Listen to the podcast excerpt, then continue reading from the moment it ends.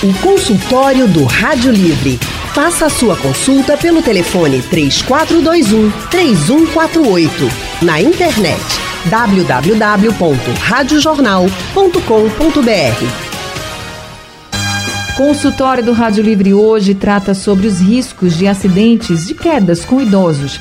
Segundo o Instituto Nacional de Traumatologia e Ortopedia do Ministério da Saúde, um a cada três idosos com mais de 65 anos tem mais riscos de sofrer pelo menos uma queda, o que é realmente muito preocupante para a saúde das pessoas que já estão na terceira idade. Mas como evitar também esses acidentes? É o que a gente vai saber a partir de agora. Nós estamos recebendo a médica Gabriele Martins. Doutora Gabriele é clínica médica e geriatra e tem especialização em cuidados paliativos. Boa tarde, doutora Gabriele Martins. Seja muito bem-vinda aqui ao consultório do Rádio Livre. Boa tarde, Ana Barreto. Obrigada. Obrigada, senhora, por estar aqui com a gente no consultório de hoje. Quem também está conosco é o médico ortopedista Dr. Raul Lins. Dr. Raul é mestre em cirurgia, professor do Departamento de Cirurgia na disciplina de ortopedia da Universidade Federal de Pernambuco e também professor do Sistema Músculo, Músculo Esquelético da Faculdade de Medicina de Olinda. Doutor Raul, gente, atende no Hospital de Ortopedia no bairro das Graças, está aqui hoje com a gente. Doutor Raul, muito obrigada também por estar no consultório do Rádio Livre de hoje. Boa tarde. Boa tarde, Ana. Boa tarde, ouvintes. É sempre um prazer e estou à disposição para a gente conversar sobre o assunto. Prazer todo nosso também tê-lo aqui conosco nesse consultório de hoje. Deixa eu começar já com a doutora Gabriele. Doutora Gabriele, segundo esse levantamento que eu citei aqui do Instituto Nacional de Traumatologia e Ortopedia do Ministério da Saúde, entre as pessoas com mais idade, por exemplo, aquelas que já têm mais de 80 anos, há uma, um percentual de que 40% desses idosos caem pelo menos uma vez por ano. E a gente sabe que todo mundo está sujeito a cair, né? Todo mundo está sujeito a ter uma queda. Mas por que, doutora Gabriela, os idosos caem tanto? O que acontece, Anne, na maioria das vezes, é que a gente pega um idoso com um acúmulo de perdas sensoriais. Assim, falando em termos práticos, eu tenho um idoso que tem uma um déficit visual, é, necessita usar óculos, tem déficit auditivo, tem uma redução também da condução neuronal, então ele vai ter um, um arco reflexo, ou seja, uma resposta à queda, aquele estímulo de queda mais lentificado. Muitas vezes vai ter perturbação de equilíbrio também, né, por, por doenças crônicas de maneira geral. E aí isso tudo vai aumentar o risco de queda. Né? A questão da perda da massa muscular também pode ser um agravante? Com certeza, com certeza. É uma das coisas que a gente trabalha muito, que é o que a gente chama de sarcopenia, né? Então, muitas vezes esse idoso vai perdendo massa muscular, até por falta de exercício, por falta de uso de musculatura. A gente começa a perder musculatura a partir dos 30 anos aí, em média. E aí o idoso ele vai ficando mais retido, com menos atividade, passa a não trabalhar, não sair de casa, perde essa musculatura e vai perdendo equilíbrio, vai perdendo força ao longo do tempo. E isso é mais uma vez um, um, um aumento de risco, né, para quedas. É por isso que é tão importante, gente, a gente bate sempre nessa tecla que as pessoas façam exercícios em qualquer idade da vida, né, doutora? E na fase da terceira Exato. idade também. Tem exercícios mais indicados ou menos indicados para quem já é idoso? Veja, eu vou muito pelo que o paciente se sente bem com o exercício. Eu gosto da parte aeróbica porque você trabalha reserva cardíaca, você trabalha equilíbrio e aí você também vai ganhar massa muscular, né? Vai ter musculação nessa parte também. Você pode fazer também o exercício resistido, como por exemplo o pilates, em que você vai ganhar mais força muscular sem necessariamente ter ali a musculação. Então depende muito do que o idoso consegue se adaptar. Entende? Eu prefiro que ele se adapte ao exercício que ele goste e que fique bem com esse exercício, que não force demais a barra e que a gente vá aos poucos ganhando essa massa muscular, essa força e esse equilíbrio, entende? Entendo, entendo sim. E esse e essa periodicidade do exercício, ele, para o idoso, ele tem que ser feito todo dia? Não, três a quatro vezes na semana ali já dá, já ajuda bastante. Eu brinco com meus pacientes que eu falo em política de redução de danos. Se a gente não está fazendo nada, vamos tentar ali uma, duas vezes na semana ah, deu uma travada aqui na conexão da doutora Gabriele. A gente está fazendo esse consultório com os nossos convidados à distância. Agora voltou. Pode continuar, doutora. A senhora estava falando da política de Sim. redução de danos, é isso? Redução de danos, exatamente. Então, se você não está fazendo nada, e vamos começar ali com uma, duas vezes na semana, e você vai se adaptando e vai progredindo para três a quatro vezes na semana. Eu tenho idosos de 90 anos que fazem musculação cinco vezes na semana. Olha aí. Já tenho idosos que têm ali 60 anos e que não fazem nada, não se interessam em fazer, e a gente tem que começar essa política de redução de danos aí. É isso mesmo, vamos se exercitar, é importante para tudo, inclusive para diminuir esse risco de quedas. Aí Exatamente. vou conversar agora um pouquinho com o Dr. Raul Lins, que é médico, é ortopedista. Doutor Raul, essa mesma pesquisa do Instituto Nacional de Traumatologia e Ortopedia, do Ministério da Saúde, também mostrou o seguinte, que um em cada 20 idosos, quando sofrem uma queda, podem ter fratura ou necessitar de internação. O risco de uma fratura na terceira idade é realmente muito alto, doutor? É verdade. Essa, esse trabalho do INTO ele é um marco né, assim, na, na literatura da ortopedia, porque fala esses dados que você já citou, um em cada três idosos, tem um em cada vinte tem uma fratura. Quando a fratura é em membro superior, como na cabeça do húmero, que é no ombro, como no punho, ele pode ou não necessitar de cirurgia vai depender do tipo de fratura.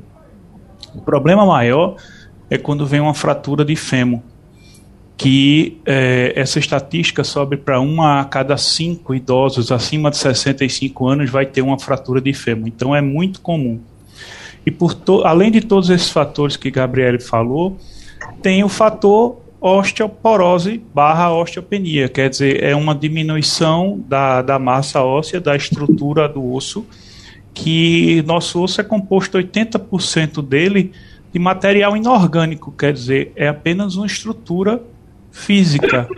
Não à toa a gente vai buscar nossos ossos de nossos entes dois anos depois no cemitério e ele está totalmente íntegro, porque é uma matriz de 80% composta de mineral.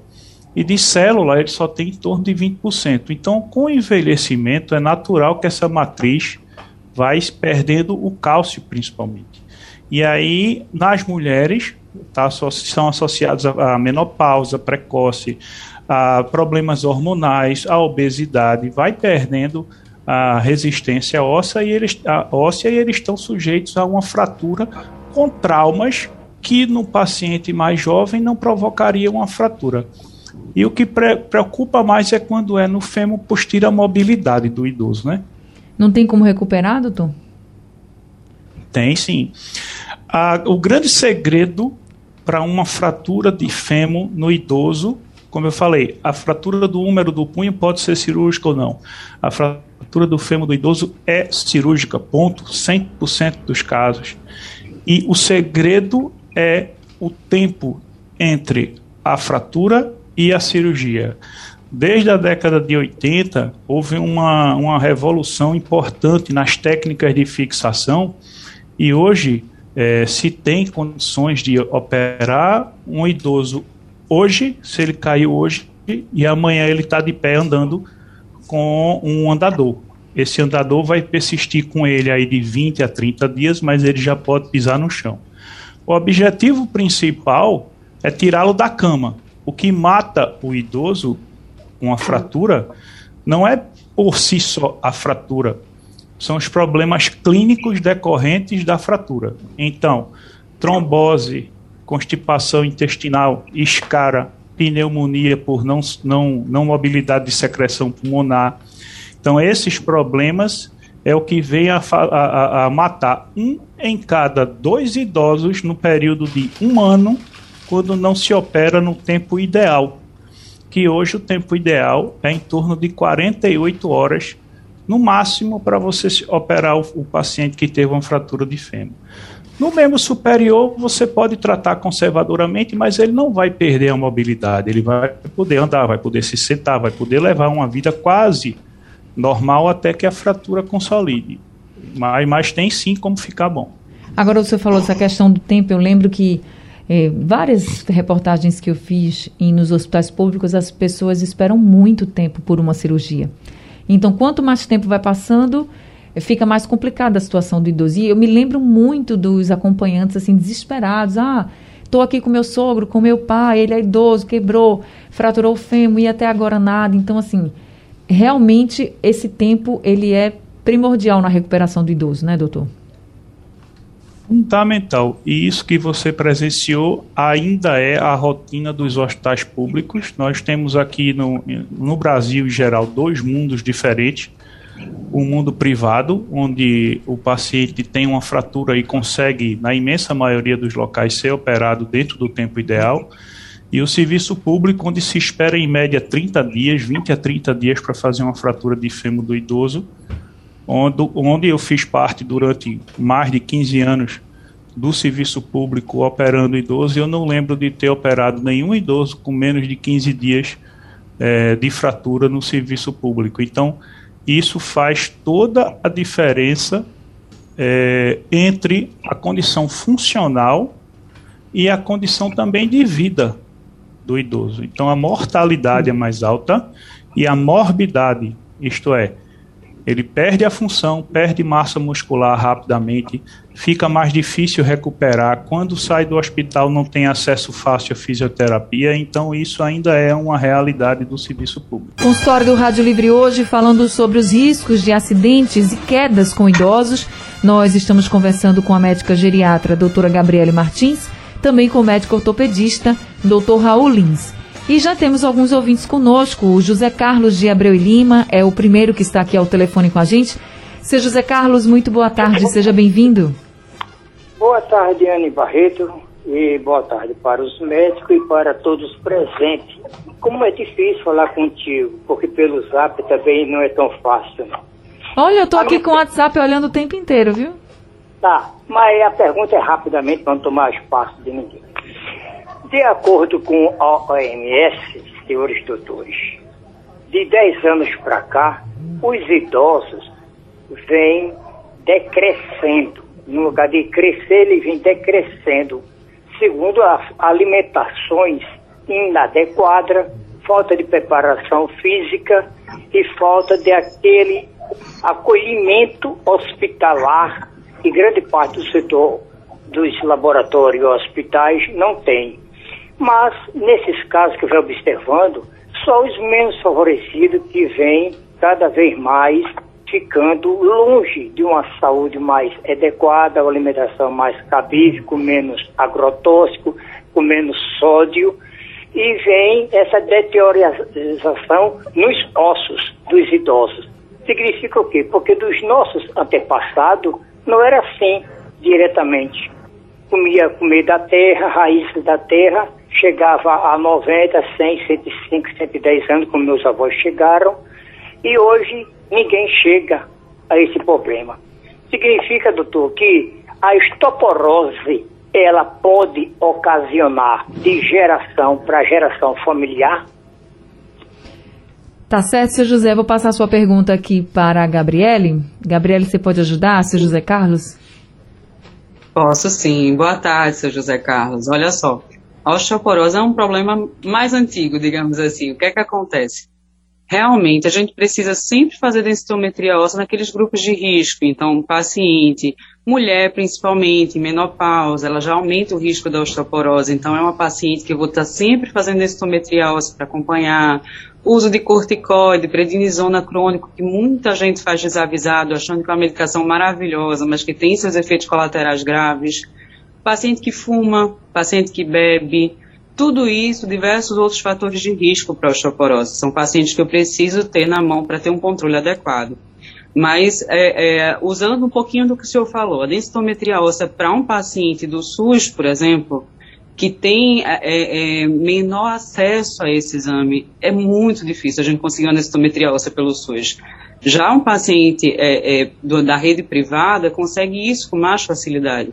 Então, muitas vezes, para um paciente do SUS, eu preciso usar um preditor de queda, ao invés de usar a densitometria óssea, sem a densitometria, que é o FRAX, por exemplo. Aí eu calculo o risco de queda e trato em cima disso. Já na rede privada eu consigo fazer a densitometria, muitas vezes eu calcular o FRAX só para complementar e já trato em cima disso e acompanho muito bem.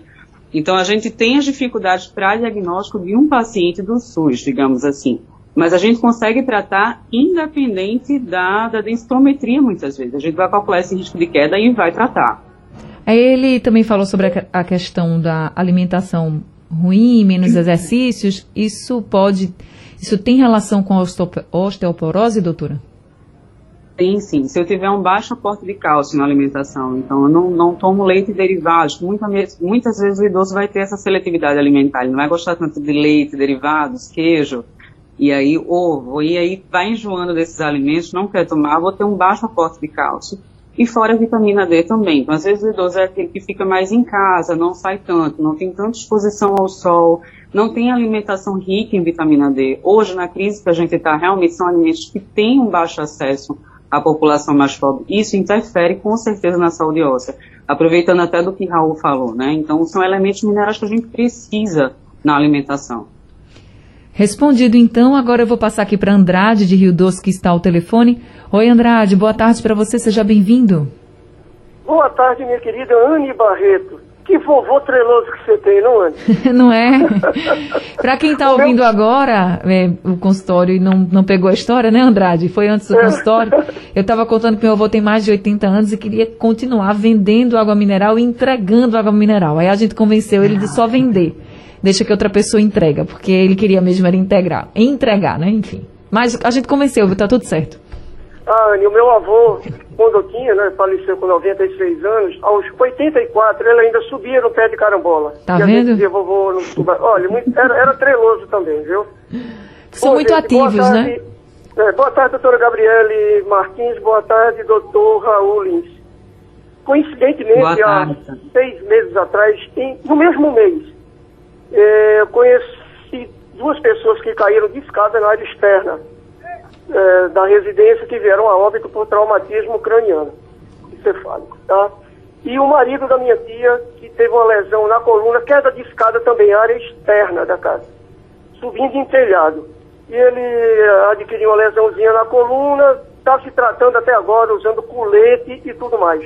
E sofrendo muito. Limitou movimentos bruscos, limitou a, a pegar peso. Olha, a, a vitalidade que ele tinha se foi nessa queda.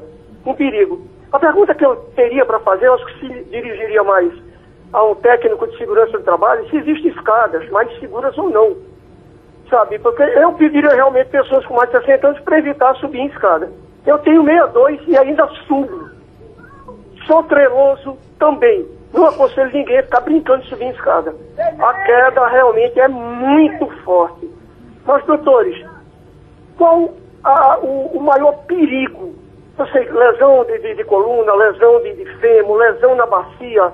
Mas qual seria a pior das fraturas para se cuidar em casos de, de queda de escada? Obrigado, querido. Obrigada também, viu, Andrade, pela sua pergunta. Doutor Raul Lins. Boa tarde, Andrade. É, na verdade, cada fratura tem o que a gente chama de perfil, né? É, tem a sua característica. Você pode ter uma fratura de fêmur com baixa gravidade, mas você pode ter uma fratura de coluna com alta gravidade. Mas, de uma maneira geral, é, as fraturas de coluna em membros inferiores são mais incapacitantes e mais difíceis de reabilitar o idoso, porque é, ele vai precisar de um tempo ou de cadeira de roda, ou de muleta, ou até mesmo acamado. Então, o, o, as cirurgias hoje estão cada vez melhorando a técnica no sentido de permitir ao idoso a carga precoce, sair da cadeira de roda e sair da cama o mais breve possível. Mas como você citou aí, numa fratura de coluna, nem sempre isso é possível. É, aí é, precisa realmente usar um colete ou fazer a cirurgia. Se foi optado pelo colete, é, leva um tempo e leva um tempo sofrido. É, são três, quatro, cinco meses de reabilitação, de dor.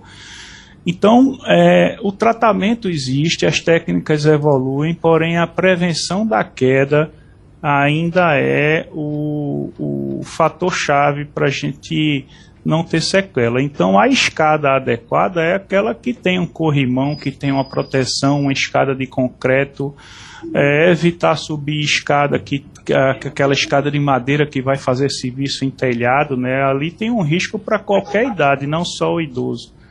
E lembrar que o idoso é sempre um vaso de porcelana, né? Ele vai quebrar, você pode até consertar, mas ele não vai ficar com o mesmo a, a mesma originalidade, sempre tem um déficit de função. Tem até alguns trabalhos que relacionam o grau de demência, doença neurológica como Alzheimer, Parkinson, enfim, doenças degenerativas com fraturas do fêmur. Nossa. E normalmente o idoso cai um grau de funcionalidade, isto é, se ele é um, um deambulador domiciliar que consegue caminhar dentro de casa, ele passa a ser um cadeirante. Se ele é um deambulador comunitário que vai à igreja, vai à padaria, vai para dar conta e tem alguma doença demencial associada, tipo um Parkinson, ele vai passar a ser um cadeirante. Então, é, é como um vaso de porcelana que a gente vai tentar consertar, reabilitar a função, mas sempre vai ficar um déficitzinho em relação ao que era antes. Tá certo. A gente ainda tem mais um ouvinte agora aqui com a gente, e isso que o Dr. Raul falou muito importante para a gente ficar ainda mais alerta e ter mais cuidado com os nossos idosos. E aí a Marlene de Jaboatão está com a gente também aqui ao telefone.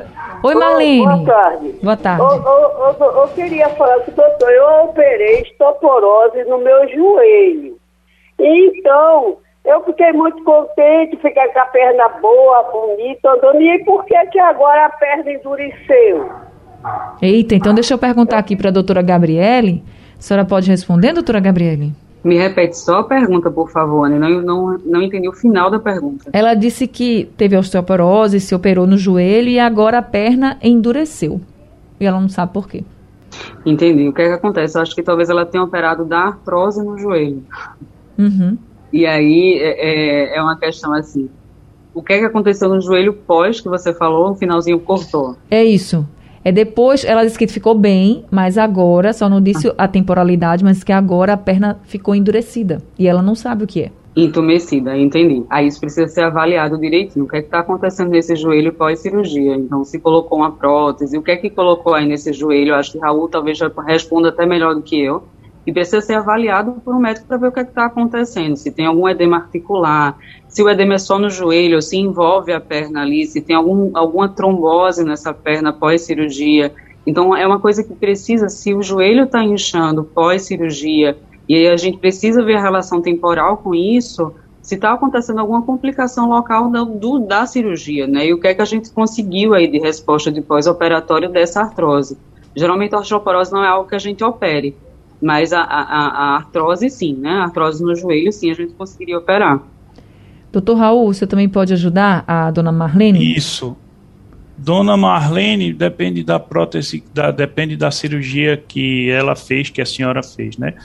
Bem, tem a prótese, como o Gabriele falou, que é o estágio final da artrose, que você põe uma prótese e tem resultados excelentes, o paciente tem uma reabilitação muito boa e volta a ter vida normal mas ela pode ter feito uma artroscopia para um toalete cirúrgico, enfim, no estágio inicial da artrose, antes de fazer a prótese, às vezes você pode tentar fazer uma artroscopia que ela dá um resultado imediato bom, mas a longo prazo ele volta a ficar o joelho com artrose de novo. Então a gente teria que saber o que é que foi feito nessa cirurgia que a dona Marlene nos relatou aí. Dona Marlene, se a senhora puder voltar para o seu médico, até o que fez a cirurgia, melhor. É. Ou para um outro Exatamente. profissional para que ele possa lhe orientar, porque ele vai entender os detalhes né, do seu caso e aí vai trazer uma orientação melhor para a senhora. Mas eu acho que o importante agora é só ficar com essa mensagem de voltar para esse profissional de saúde. Eu sei que às vezes é difícil, mas aí a senhora tenta voltar explica, mostra a sua situação e aí ele vai poder lhe orientar melhor. O consultório do Rádio Livre hoje está falando sobre o risco de quedas em idosos e nós estamos conversando com a doutora Gabriele, ela que é médica geriatra. Também estamos conversando com o doutor Raul Lins, ele que é médico ortopedista. E aí, é, a gente volta aqui com o consultório. Doutor Raul, o senhor tinha até falado para a gente que a fratura no fêmur é muito perigosa, é constante também. Mas problemas no quadril também são comuns quando a gente fala de quedas em idosos? Sim, Anne.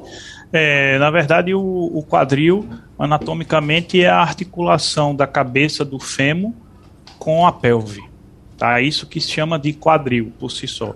E uma das fraturas mais frequentes é a do colo do fêmur, que é o estreitamento, a transição entre a cabeça do fêmur e o restante do osso.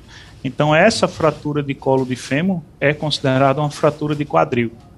Normalmente, esse tipo de fratura, é, hoje já existe técnica muito é, boa para você fazer essa cirurgia e de imediato o paciente já com 24 horas conseguir andar.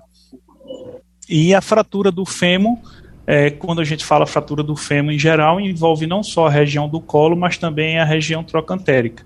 Então, só para deixar claro que assim, fratura do quadril, ela pode ser tanto da cabeça do fêmur quanto do próprio anel pélvico, que é o osso da pelve.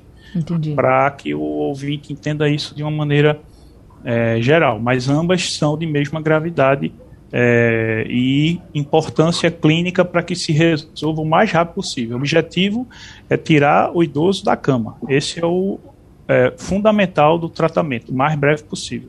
O doutor Raul, e pode operar em qualquer idade, mesmo que esse idoso tenha aí mais de 80, mais de 90 anos, perto dos 100 anos, pode operar? Pode sim. Na verdade, a única contraindicação para fazer a cirurgia é algum problema clínico que contraindique do ponto de vista cardiológico. Então, qual é a rotina? Numa urgência, numa cirurgia de urgência, se interna o paciente se pede uma avaliação cardiológica e uma avaliação clínica de uma forma geral.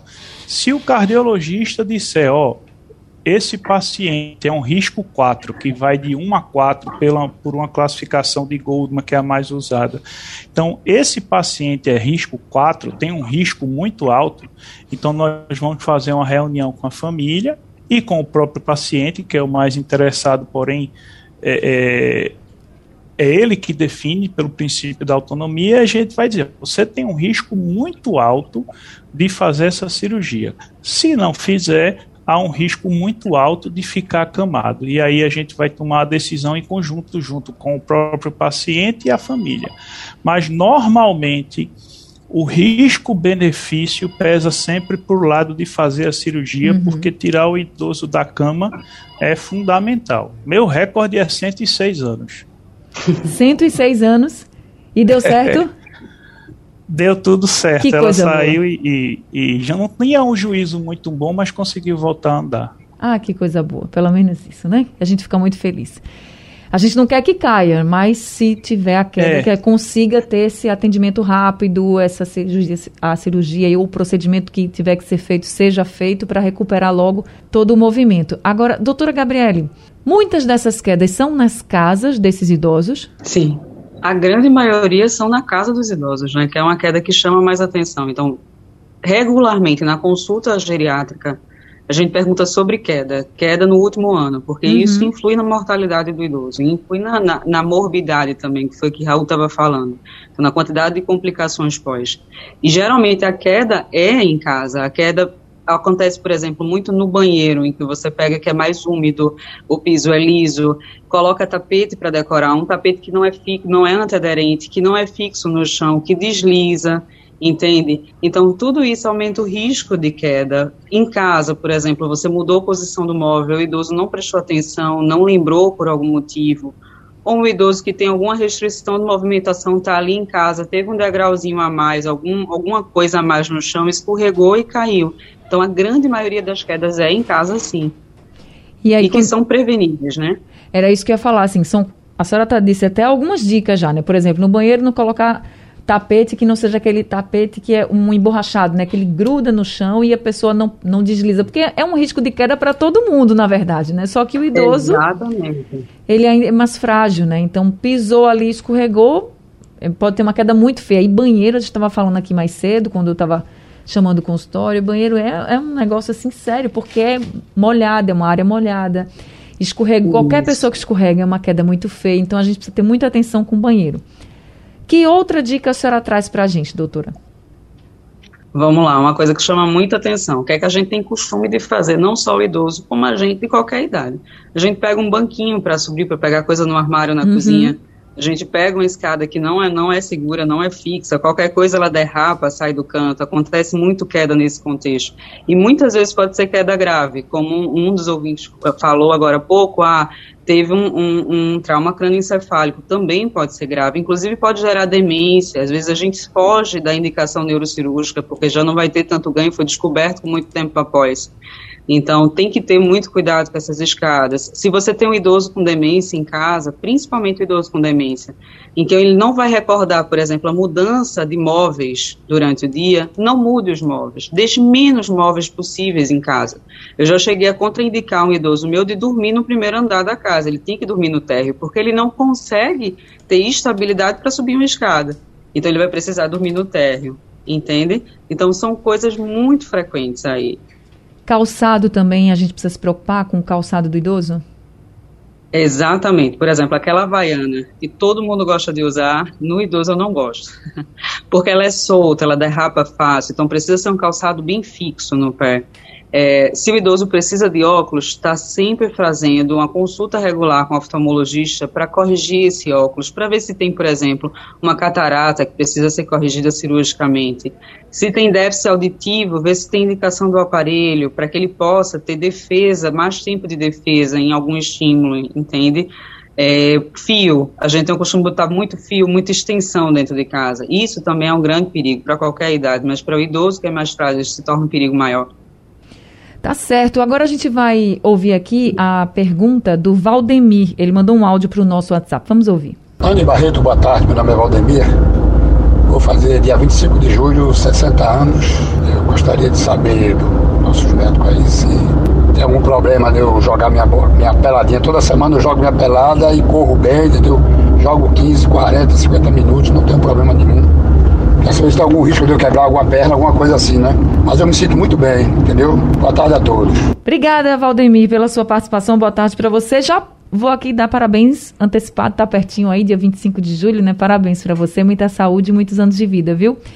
Então, doutora Gabriele, ele vai entrar aí na faixa da terceira idade, pode continuar fazendo a peladinha dele? Boa tarde, Valdemir. Eu aconselho você a continuar até o último dia da sua vida. Agora, contanto que você vá regularmente no seu médico, faça seus exames, veja se está tudo bem, passe pelo seu cardiologista regularmente, tá? Porque uma, eu falo, uma vez que você faz exercício físico, não para, tenta manter sempre para que você não perca, perca massa muscular, senão essa perda vai ser muito rápido quando você para. E aí você perde massa muscular, você perde equilíbrio, perde qualidade de vida. E para os idosos que estão nos ouvindo agora e que ainda não fazem exercício ou pararam por algum motivo, voltem a fazer porque é importante manter os músculos. Isso também vai ajudar você a prevenir quedas, dar mais equilíbrio, como a doutora Gabriele colocou aqui no consultório. O consultório de hoje está chegando ao fim. Eu queria agradecer muito doutora Gabriele Martins por estar aqui com a gente no consultório com tantas orientações. Muito obrigada, viu, doutora? Eu que agradeço, Ana, pela oportunidade, pelo espaço aí com os ouvintes. Amei esse momento com vocês. Seja sempre muito bem-vinda. E o número do consultório doutora Gabriele é o 4042 3277. Quem também esteve com a gente nesse consultório foi o Dr. Raul Lins, médico ortopedista, também trazendo muita orientação, muito esclarecimento para todo mundo, fazendo alertas aqui. Dr. Raul, muito obrigada viu, por estar com a gente no nosso consultório. Eu que agradeço, Anne, agradeço a Gabriele e estamos à disposição. Sempre é bom esclarecer a população. Nós também estamos sempre aqui à disposição de vocês, de portas abertas, seja sempre muito bem-vindo. O telefone do consultório Dr. Raul Lins é o 3092 9777. Obrigada a todos os ouvintes. O consultório do Rádio Livre chegou ao fim. O Rádio Livre de hoje também. A produção é de Alexandra Torres, trabalhos técnicos de Big Alves, Emílio Bezerra e Sandro Garrido, no apoio Valmelo e a direção de jornalismo é de Mônica Carvalho. Sugestão ou comentário sobre o programa que você acaba de ouvir, envie para o nosso WhatsApp 99147 8520.